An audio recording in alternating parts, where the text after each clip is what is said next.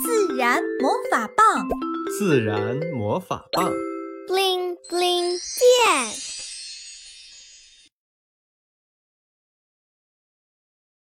山中小花，小花彝族人，祖祖辈辈生活在大山深处。她和奶奶相依为命，陪着他们的还有一条大黑狗。村里人都说小花长得俊，黑红的脸蛋儿生得可真周正，齐耳的短发，一双圆溜溜的大眼睛，扑闪扑闪的。小花不太爱说话，别人问她话时，她总是腼腆的笑笑，就算是回答了。小花，明天早上我们一起去捡菌儿。这是小花的邻居尼桑，也是小花最好的朋友。我叫上我哥。还有我大姐、二姐，你带上大黑狗。妮桑比小花大两个月零十天，俩人好的就像亲姐妹一样。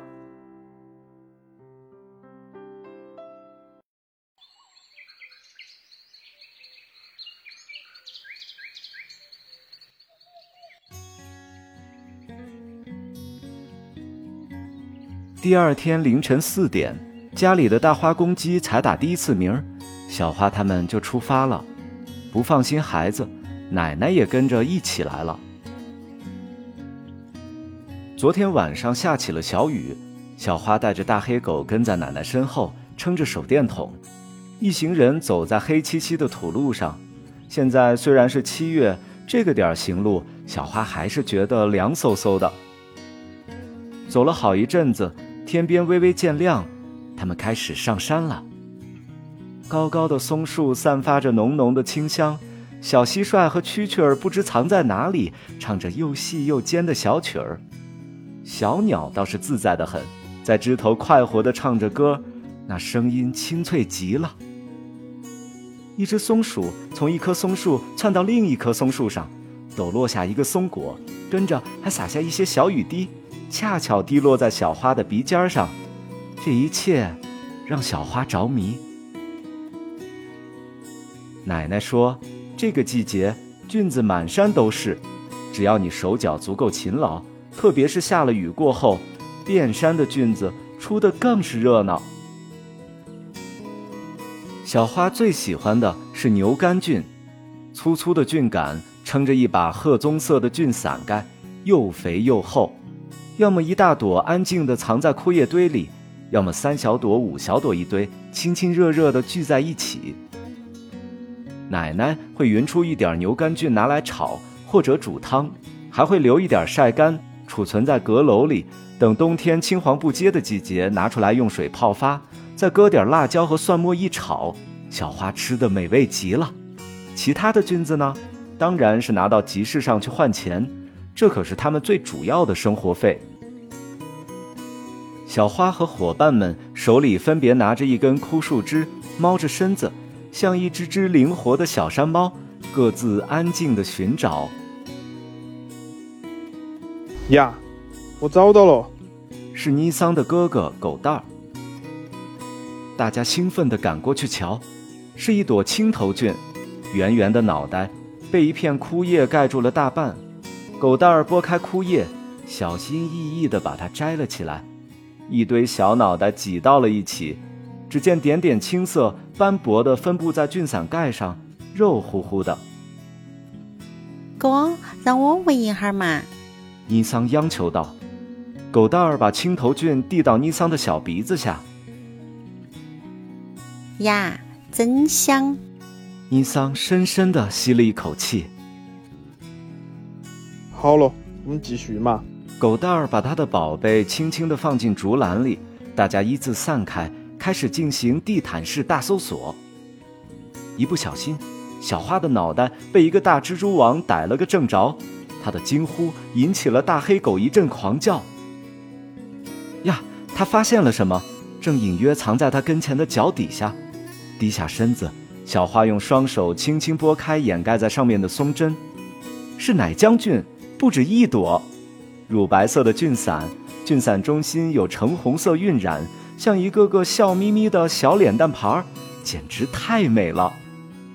他屏住呼吸，大黑狗高兴地摇动着尾巴，跟着狂叫。尼桑跑了过来，蹲下去和小花一起把菌子一朵一朵摘下。一不小心，小花碰着了一把菌伞，从菌伞的缺口处流出乳白色的液体。两个好朋友相视一笑，今天晚上他们可以烤菌子吃了。把奶浆菌洗干净，倒过来，在菌伞上放点盐巴，蘸点辣椒酱，烤着菌子，一起数数星星，想想心里都美。有了有了！尼桑的大姐欢呼：“是鸡枞花，也就是小鸡枞菌，一簇一簇，叽叽喳喳的挨在一起。”大姐。慢点儿，慢点儿！狗蛋儿着急地提醒大姐。不急不忙，大姐扒拉开潮湿的叶子和松针，用一根拇指大的树枝开始挖鸡枞菌杆脚下的泥土，在又细又直的菌杆周围笔直地挖了个小土坑，有一根手指健身的模样，才不慌不忙地把菌子一朵一朵取出来。大姐，放块石头做个记号，我们下会儿还来这儿找。狗蛋儿迫不及待地叮嘱：“就你猴精猴精的！”大姐嗔怪地看了弟弟一眼，抓了一大把带着露水的松针，仔细地铺在刚刚扒拉出的小土坑上，又伸手把两个松果和一块石头并排放在了一起，算是做了个记号。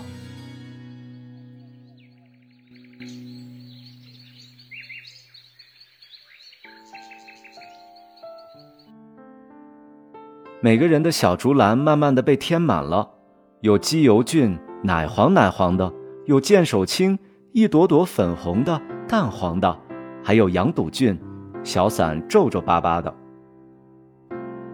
对面的山坳里升起来袅袅炊烟，大公鸡的打鸣声此起彼伏，像是在拼着劲儿叫醒整座大山。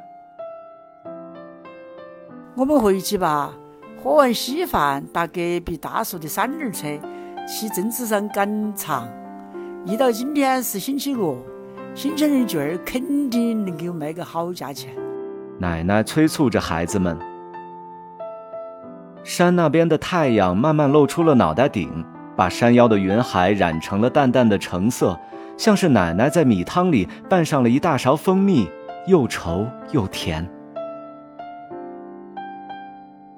希望多下点雨，就是我饱了水才出得多。小花儿个头窜出来了，今年冬天需要添条新棉裤，还要新买一双棉鞋。奶奶心里惦记着。新学期四年级了，老师说需要用钢笔，趁到暑假我要捡很多的卷儿。肯定可以攒够钱。小花心里也打着小算盘，把篮子紧紧地挎在臂弯里。